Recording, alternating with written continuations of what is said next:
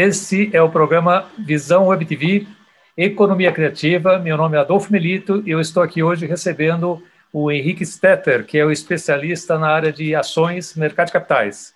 É, o Henrique vem de uma experiência muito importante em bancos de investimento é, internacionais e hoje atua na Guide. Henrique, seja muito bem-vindo. A ideia é nós conversarmos aqui hoje no programa Economia Criativa a respeito de um tema que está sendo bastante é, demandado pelo mercado, né? mas você não vai falar de como investir em ações, nem falar sobre tutorial. Você vai falar sobre a questão do contexto geral do que está acontecendo na economia e por que, que esse mercado está crescendo tanto. Fala um pouquinho da Guide e da tua atuação na Guide. Perfeito. Muito obrigado pelo convite, Adolfo. É um prazer estar aqui com vocês e falando um pouquinho mais sobre mim, né? Assim, uh, eu de fato trabalhava num, num, banco de investimento estrangeiro, já no, no, na mesma área que eu trabalho hoje, né? Que é a research. Então a gente né, lá nesse banco a gente cobria alguns setores específicos da bolsa. Então era o setor de bebidas, agronegócio e alimentos, né? As empresas listadas na bolsa que faziam parte uh, desses setores eram que a gente olhava no dia a dia, né? Pelo menos o meu time dentro do banco. E não só para o Brasil, né? A gente olhava, na verdade, para a América Latina como um todo. Agora, na uhum. GAI, né, é o time que eu faço parte já há um pouco mais de um ano, a gente, eu, eu também trabalho nessa área, mas já olhando apenas para o Brasil, mas para todas as empresas listadas, né? Pelo menos as principais grandes empresas, né? Pelo menos as que fazem parte do Ibovespa e algumas outras também. Então, hoje, aqui é o nosso objetivo, né, pelo menos da minha área, é dar recomendações, é chegar né, nos nossos clientes através uh, de estudos que a gente realiza né, e obter as melhores recomendações para que eles possam fazer os melhores investimentos ao longo do ano, quando se trata né, de bolsa, de uh, investimento de fato em empresas listadas na B3. Bom, e falando sobre a Guide, a Guide é uma corretora, né, uma corretora bastante conhecida no meio, uma corretora que tem já uma história expressiva no mercado, que oferece né, diferentes serviços dentro uh, do seu universo. Né? O universo de corretora cada vez mais se expande, oferece cada vez mais oportunidades e a Guide é, busca estar presente em todas elas. Né? Então, possui uma, uma força de venda massiva, interna, que a gente pode conversar até um pouco mais depois, mas uhum. o objetivo da empresa, de fato, né, é, da, da Guide, é oferecer os, todos os serviços disponíveis no mercado aos seus clientes. Né? Então, acho que é mais ou menos esse o, o grande objetivo. Estar sempre presente através do seu amplo poder né, de, de, força de venda, através dos seus assessores, e sempre oferecendo as melhores oportunidades ali para os seus clientes. Você estava contando agora há pouco um pouquinho sobre esse crescimento espantoso do mercado de ações. Fala quais são os números que você teve no crescimento de 2015 para cá. O que está acontecendo? O número de investidores, o volume de ofertas, o valor total negociado uhum. por dia? Não, de fato, o crescimento massivo. Né? Assim, o crescimento, de fato, ele é é, exponencial ao longo desses últimos seis anos. Né? A gente estava uhum. até falando o número de investidores na bolsa saíram ali de 500, 600 mil, né, mais ou menos nesse período de 2015 para atingir mais de 3 milhões em 2021, logo no começo do ano. É, volume negociado, né, a gente estava falando também algo que saiu próximo de 6 bilhões né, por, por dia, volume médio negociado na bolsa, e fechamos, né, a B3 divulgou 2000 e, é, janeiro de 2021 já com um volume negociado próximo dos 37 bilhões. Né? Isso mostra como o nosso mercado tem, tem crescido. É, de fato, uh, as corretoras cada vez mais né, possuem a necessidade de fazer grandes investimentos para suportarem esse nível de crescimento. Né? Que o crescimento vem de todos os lados, seja através do número, né, esse número expressivo de investidores entrando na bolsa, mas também não só isso, conversando também com né, cada vez mais o fluxo maior que envolve esse número maior de investidores na bolsa e você tem que estar preparado com tecnologia, com investimentos na área de desenvolvimento, você tem que ter braço também para suportar uhum. tanta gente, né? é necessário ter mão de obra. Então, de fato, é, bom, não é simples, são investimentos fortes que têm que ser feitos, o mercado tem se desenvolvido cada vez mais, a competição também está alta, né? Hoje temos muitas corretoras no mercado oferecendo uh, serviço de qualidade. Então, enfim, é um mercado que está em pleno desenvolvimento, tem muito espaço para crescer, no meu ponto de vista, mas estamos no, no meio da curva ali de desenvolvimento, sem dúvida. E, e, a Guide tem uma história muito importante, né, do ponto de vista de como ela nasceu, como ela foi investida, hoje tem uma participação do capital estrangeiro, é uma das Big uhum. Five, uma das grandes cinco empresas aqui nesse mercado, então ela tem uma referência muito positiva.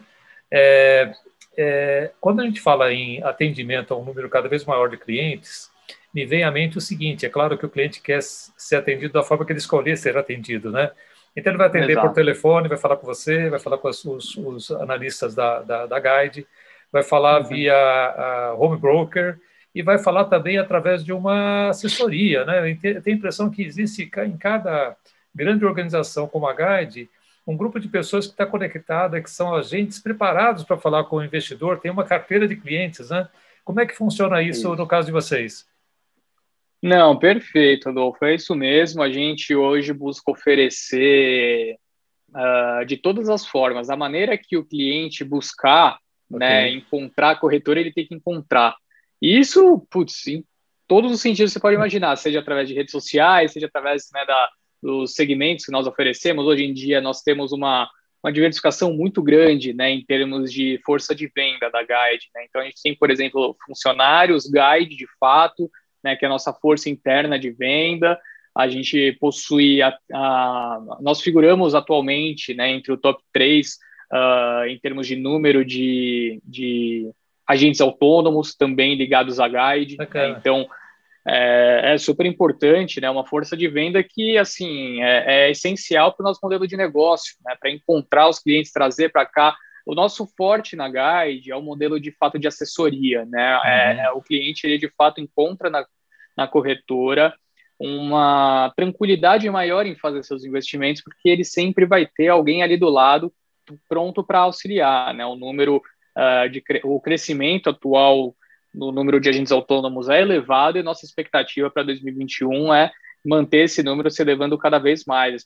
A gente não tem esse viés né, de apenas fazer um investimento forte no nosso digital, que também é o terceiro modelo uhum. né, dentro da guide que eu comentei. Os dois primeiros, força interna, agente autônomo, e também o digital, né? Hoje uhum, uhum. Ah, tem também o, o, serviço próprio, né? Você pode fazer um serviço self-service, então você pode entrar ali no, no, na plataforma da Guide, buscar o seu investimento né, diretamente, você vai encontrar as diferentes oportunidades com a descrição exatamente do que se trata, enfim, e fazer por si só.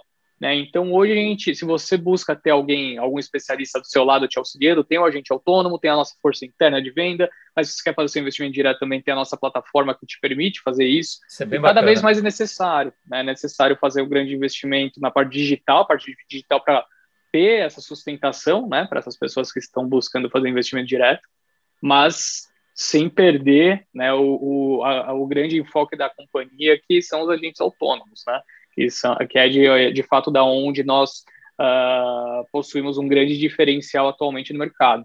O Henrique tem um desafio que é exatamente ele tratar com vários segmentos de negócios diferentes. Quer dizer, na prática, é, hoje até o próprio investidor, né, muitas vezes ele fala assim, puxa, eu tenho preferência por tal setor, né? Ah, eu gosto de tecnologia, eu gosto de telecom, eu gosto de é, produtos no segmento de varejo, etc. Né? Então, é um grande desafio. Eu queria comentar pelo seguinte: é, há uma quantidade grande de lançamentos de novos, é, novas empresas, né, que fazem abertura de capital na B3, na bolsa. É, isso aconteceu muito forte em 2007, voltou a acontecer um pouco ano passado. A expectativa é que seria até maior, né? E a gente uhum. vê dois, dois movimentos: o movimento que é feito de lançamento de ações aqui no Brasil pela B3, né? E o lançamento de ações que são feitas fora do Brasil, que agora também estão disponíveis no Brasil. Por exemplo, cito a XP, a Stone, né? E a gente fica é, depois discutindo se a Lynx vai ser comprada pela Stone ou pela, ou pela TOTOS, né? É, Esse mercado está bastante movimentado. É, é, fala um pouquinho para nós que tipo de produto que hoje o cliente de uma, de uma corretora ele pode encontrar, uhum. ele pode comprar ações aqui no Brasil, ações de empresas brasileiras fora do Brasil. Quais são uhum. os produtos que você tem disponíveis para esse investidor? De fato, o mercado evoluiu muito nisso, Adolfo. Até em outubro do ano passado teve uma mudança de norma super importante, né, que ocorreu ali na CVM. A B3 também teve que se preparar para isso, é. onde qualquer investidor, uh, sem que seja né, investidor qualificado como era necessário anteriormente. Para ser investidor qualificado, você tem que ter mais de um milhão investido na bolsa, tem que atestar para isso, enfim. Então, hoje, qualquer pessoa que tem dinheiro na bolsa consegue fazer aquisições de empresas listadas lá fora. Isso é super interessante, através dos seus recibos, né, as famosas BDRs. Então, hoje você consegue investir nessas empresas brasileiras que optaram, né, algumas delas que optaram por fazer a listagem lá fora, você consegue investir em empresas que são né, de outros países, são listadas nos Estados Unidos. Então, abriu um leque de oportunidade muito grande. Né? Conforme o mercado vai evoluindo, cada vez mais a gente vê também é, emissões de ofertas de fundo imobiliário. Né? Antes a gente tinha muita restrição quanto a fundo imobiliário, até a liquidez era baixa, você não conseguia fazer grandes movimentações ali que você já causava distorção no preço. Né? Sem contar, cada vez mais temos IPOs sendo realizados aqui também no Brasil e ampliando né, cada vez mais essa gama de, de oportunidades de investimentos de empresas brasileiras e listadas aqui. Né?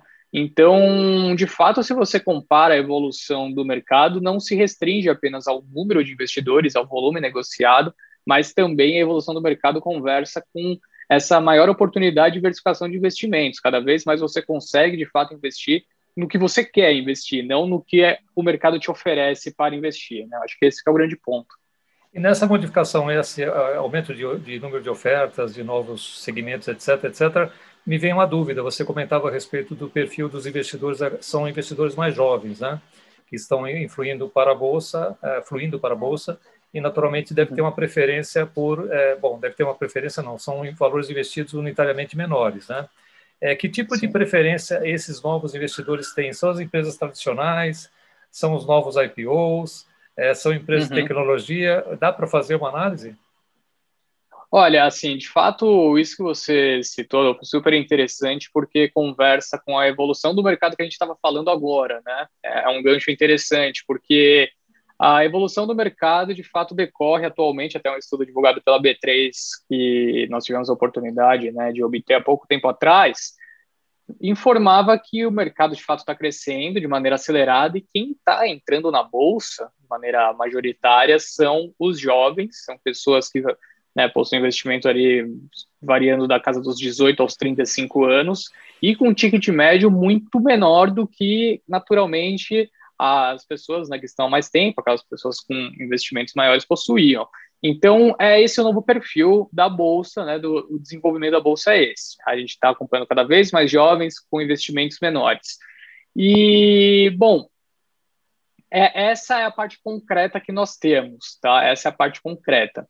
Agora, traçar um paralelo exatamente em qual tipo de empresa que eles Não. estão investindo é um pouco difícil é, pôr a mão no fogo quanto a isso, mas é natural que as pessoas também sintam mais confortáveis em investir em empresas que eles conhecem, né? Claro. É, é natural. Então, o jovem tende a conhecer mais empresas de tecnologia, né? A pessoa com mais idade tende a conhecer, por exemplo, mais empresas de energia, né? Natural que a gente veja é, pessoas que estão na bolsa há mais tempo citar com a maior naturalidade do mundo algumas empresas que são super pequenas de energia, que estão há tanto tempo operando no interior, do fim do mundo. Isso daí é normal a gente ver. Então, é acho que tem essa relação.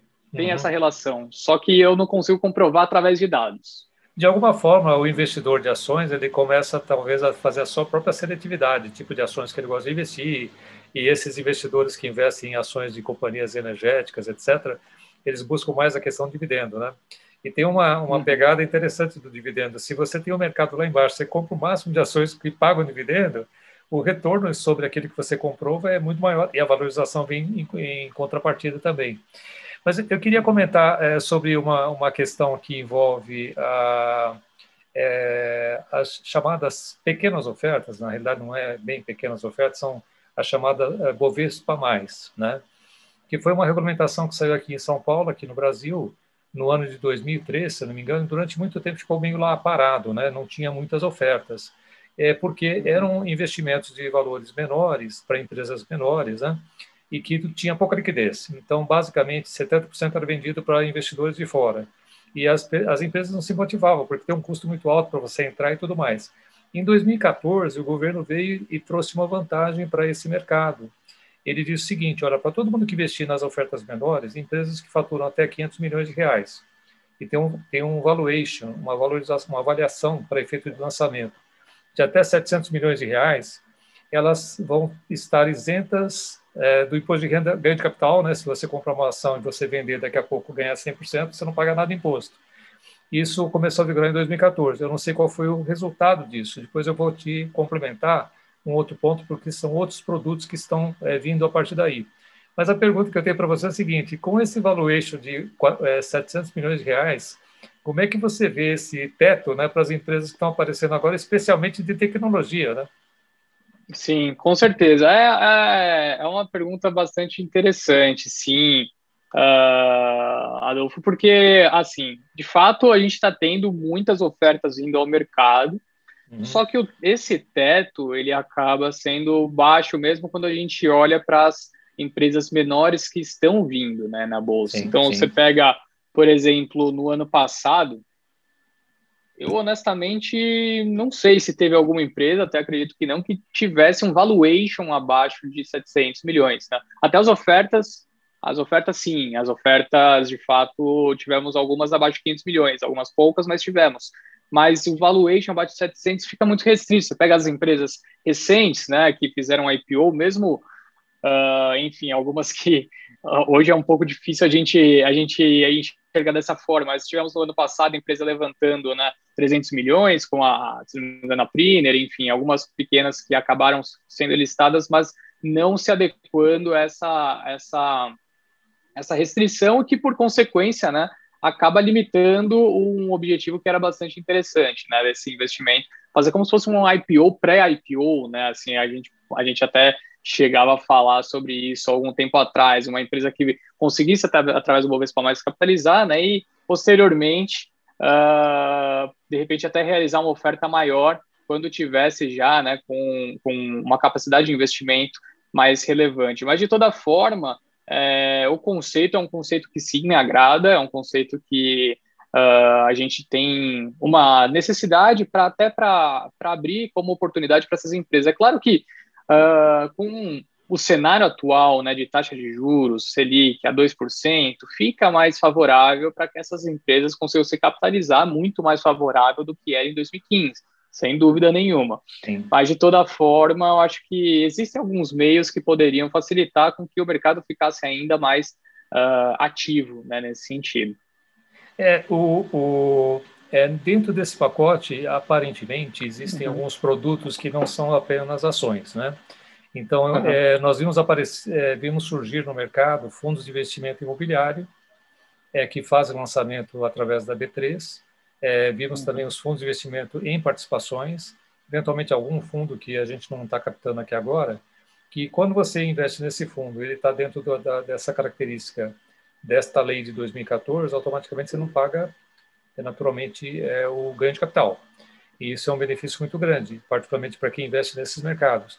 Eu comento isso porque o mercado de, de o mercado de capitais, mercado de financiamento para é, a parte imobiliária no Brasil, ele atende muito bem as empresas de grande porte e atende muito pouco as empresas de médio porte. A gente tem falado bastante sobre isso. 40% do mercado, alguns consideram até mais, 70% do mercado são empresas que têm pequeno porte, médio porte e que não conseguem é, financiamento bancário, né, por questões aí várias, né, em função das limitações que os bancos têm. E, e se o mercado de capitais tem essa atratividade, evidentemente é um ponto muito favorável, né, porque a gente tem um financiamento a imóveis, a compra de imóveis muito farto no Brasil. Você vai em qualquer lugar, você tem financiamento para você comprar casa, né? Ou comprar um apartamento Perfeito. novo, etc, etc. Só que se você não produz, se você não financia a produção, você não tem produto para vender depois, né? Então, ah, é, é, se você identifica na Guide alguma movimentação de investimentos é, nesta área de fundos imobiliários, você percebe uhum. isso hoje no mercado? Sim, percebo, sim, Adolfo. A gente tem acompanhado até aqui internamente um trabalho sendo feito de maneira excepcional, até né, uhum. pelo Luiz Gustavo Pereira, que tem capitaneado aqui internamente esse movimento, a gente tem participado de emissões e, assim, querendo ou não, é, é um mercado que ainda está em desenvolvimento, né? É, se você compara o que a gente enxerga hoje no, no segmento, já é uma evolução muito expressiva com os últimos anos. Uhum. Internamente, isso também é uma verdade. Aqui na GAD também internamente, a gente participando agora cada vez mais de emissões, mas de toda forma há uma dificuldade ainda né, quando se trata de, de emissões menores, né? Então há ainda uma dificuldade até por conta da liquidez. É um mercado que quando você compara com o mercado americano é interessante o que acontece. Lá o mercado americano, fundo imobiliário, a gente já acompanha, já, já é um mercado uh, maior né, do que o mercado de ações como um todo, enquanto a gente tem uma divergência muito grande nesse sentido aqui no Brasil. Uhum. Então, uh, sim, é algo que a gente tem acompanhado, né, até o um desenvolvimento do próprio mercado, nível de, de divulgação de informações melhorando bastante, que é super necessário né, para conseguir também novas emissões.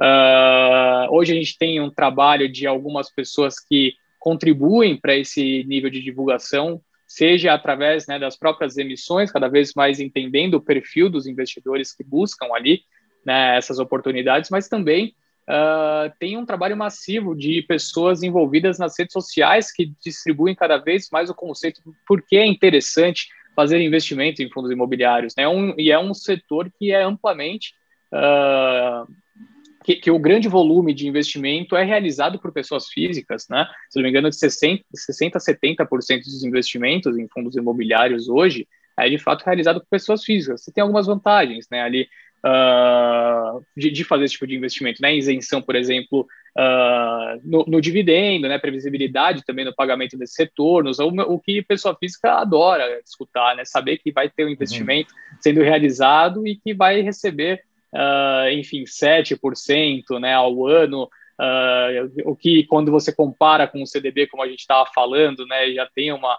uma atratividade muito maior. Então, o mercado como um todo está em desenvolvimento. A, a part, né, se não me engano, foi dezembro do ano passado, se, eu, se não me falha a memória, dezembro, dezembro do ano passado que a B3 permitiu, por exemplo, começar né, a alugar as, é, é as é, cotas de fundo imobiliário para você conseguir shortear também, né? Então, assim, cada vez mais uh, coisas que já acontecem com mais naturalidade no mundo de ações começam a ocorrer no mundo de, de, de FIIs. É algo que a gente tem trabalhado nesse processo de desenvolvimento internamente também. Você citou um ponto bem importante, porque quem investe em ações tem uma percepção de risco bem maior do que quem investe em fundos imobiliários, que tem um risco também, não é uma renda fixa, né? É uma renda variável. Se uhum. o empreendimento imobiliário não der o retorno que você espera, você pode até perder, né? Mas é um, é, você tem razão, quer dizer, acho que existe uma percepção de risco menor e atratividade maior para esse tipo de investimento. É, olhando para olhando para um mercado que talvez vocês não acompanhem, né? Eu só queria aqui provocar porque nós fazemos parte do mercado de crowdfunding de investimento, o equity crowdfunding, né?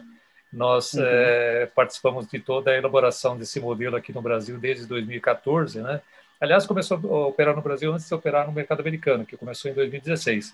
É claro que lá eles deslancharam bastante, nós estamos aqui numa fase na expectativa de novas reformas para a instrução da CVM, para alavancar um pouco mais esse mercado. Só para dar um número para você, para você verificar que você pode ficar bem orgulhoso dos números da B3, porque nós temos aqui, fizemos cerca de 120 milhões a 150 milhões de fundo de é, crowdfunding para o setor imobiliário que uma parte está dentro da CDE, uma parte não está, mas assim, a gente está considerando esse valor como total, tá? É, uhum. Tem cerca de 80 milhões a 100 milhões no investimento de startups, é, que também é um mercado importante. Agora, quando você faz a comparação, qual seria o tamanho do mercado de startups aqui no Brasil, que é o que a gente mais foca, né? Ah, seria, sei lá, um bilhão de reais, né? Porque seria 2% dos IPOs que você tem no mercado. Se você pegar IPOs esse ano, você vai calcular 2%, você vai ver que está acima de um bilhão e nós estamos ainda num patamar muito pequeno. É, uma das questões uhum. que nós temos tratado na CVM, e eu faço aqui uma consulta totalmente pessoal, né? não em nome da minha plataforma, nem em nome da associação, é, eu fico imaginando o seguinte: você, dentro de uma corretora, você tem toda essa galera de novos investidores. Esse pessoal, eventualmente, poderia ter interesse em investir em startup, é uma coisa totalmente diferente, né?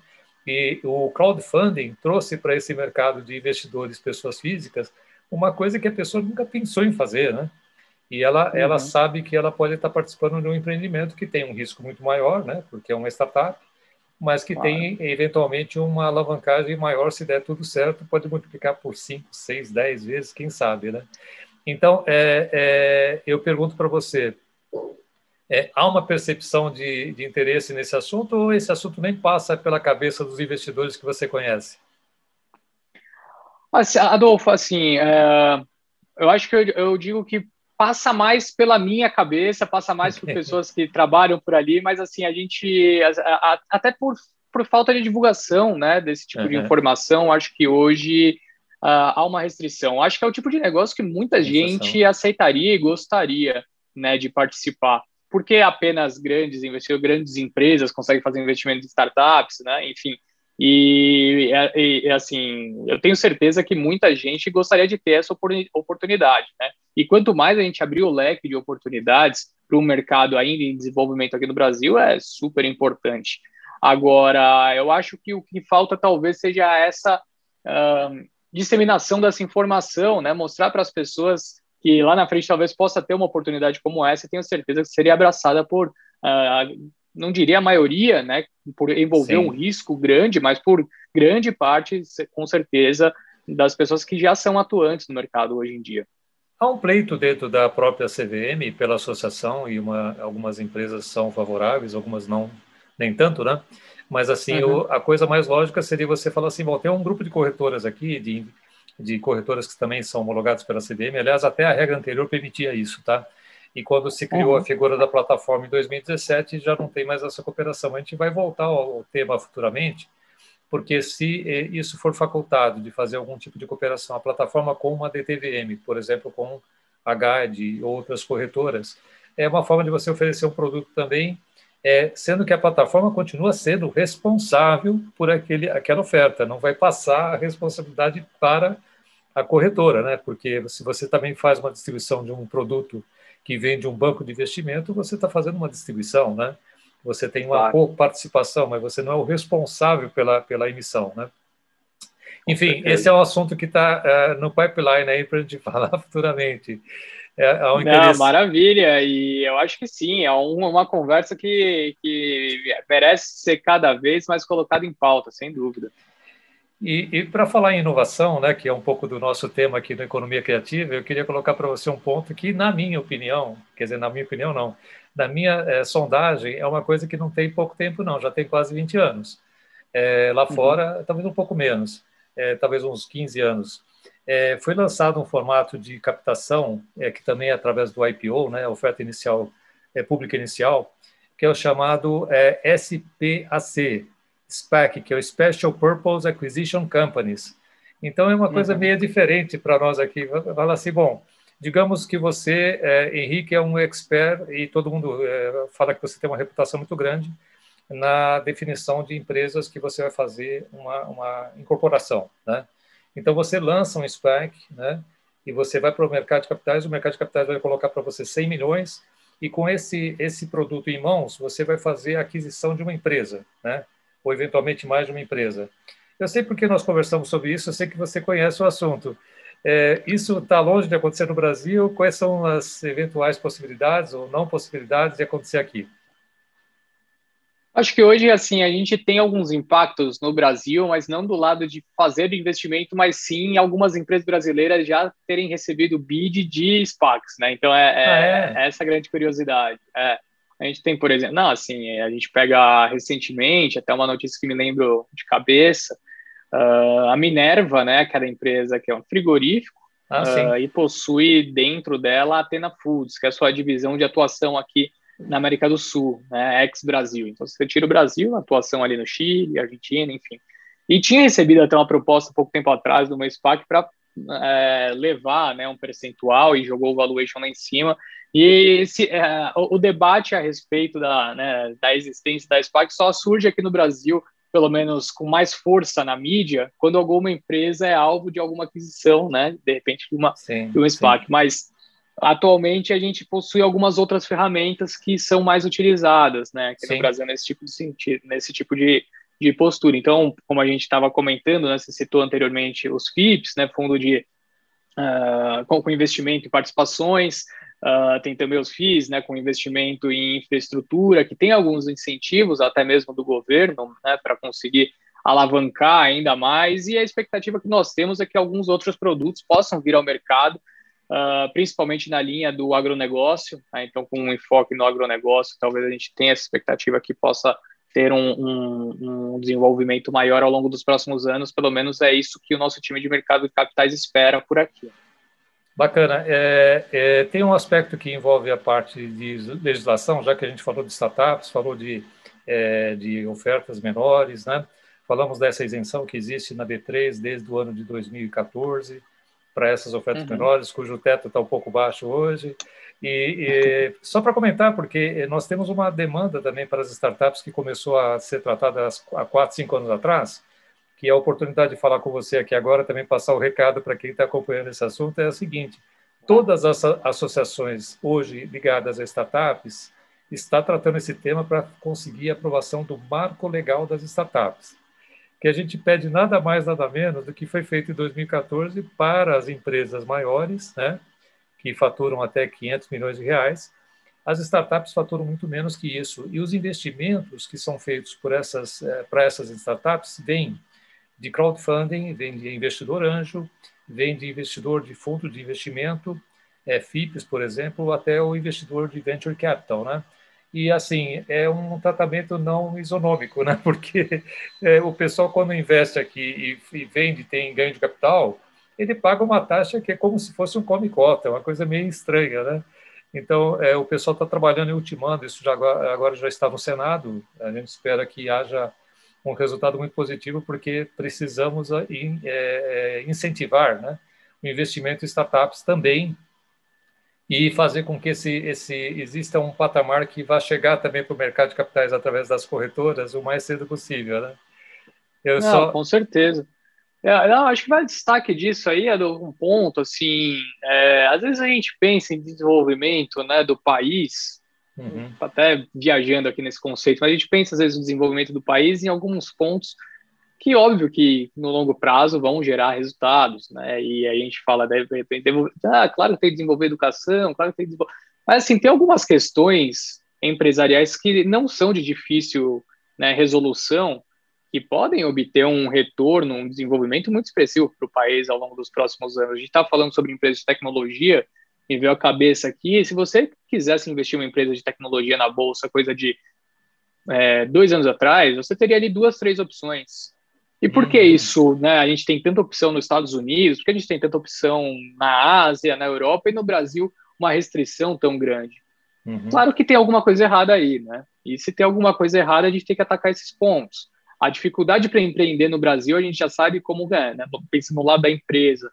A empresa, você quer contratar um funcionário, ele vai receber X, você vai pagar 2X. Né? Você não tem nenhum incentivo uh, e uma dificuldade muito grande de obter investimentos, seja através, né, através de dívida ou através do equity, né? Você, assim, se você quer buscar linhas de crédito, você vai ter que pagar até coisa de cinco anos atrás, você pagava né, só o que você ia pagar de juros, já te desincentivava, era mais fácil você investir direto na bolsa através de uma outra empresa, enfim. Sim, sim. E de toda forma também no equity, né? Para uma o que a gente está conversando agora a respeito da, das startups. Se uma pessoa, né, um, fundo, enfim, busca fazer um investimento numa companhia, uh, nesse início de trajetória que teria tudo para desenvolver, alavancar, né, e posteriormente o governo obter retornos maiores, né, você pega uma empresa que vai, é listada, uma local web da vida, saiu com valuation, eu não lembro de cabeça, mas vamos supor que seja 2 bilhões, né, valorizou 600% em